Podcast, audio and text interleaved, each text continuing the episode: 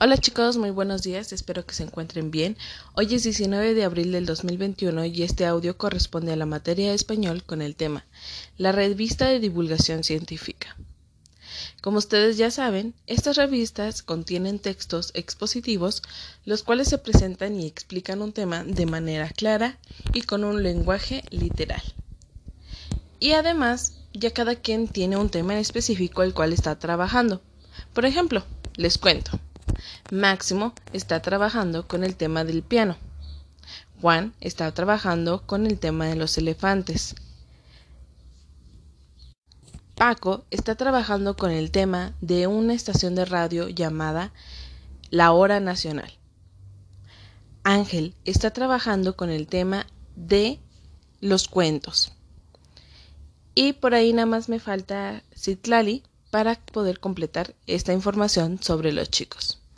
Entonces ya estamos trabajando esta parte de las revistas de divulgación científica para poder entablar eh, ahora sí cada una de las páginas.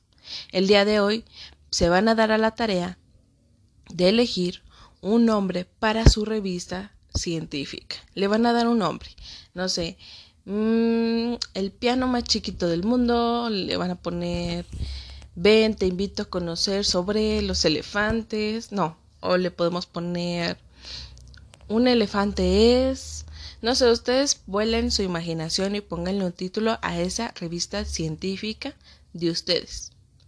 En una hoja van a poner el título, luego del título van a poner autor, dos puntos.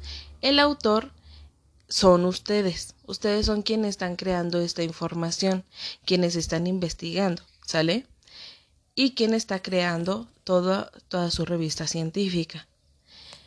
Y eh, por último, van a poder texturizar esa hoja, esa primera hoja, que puede decir que a lo mejor sí dice que la piel, bueno, en este caso Juan, si la piel de, del elefante dice que es rugosa, a lo mejor puede buscar por ahí en su casita alguna tela o si no tienen alguna tela, pueden hasta mm, arrugar la hoja, la misma hoja, y pintarla de gris, no sé, los elefantes son grises, son azules, ustedes díganme cómo, cómo los imaginan, toda la información que conozcan de los elefantes.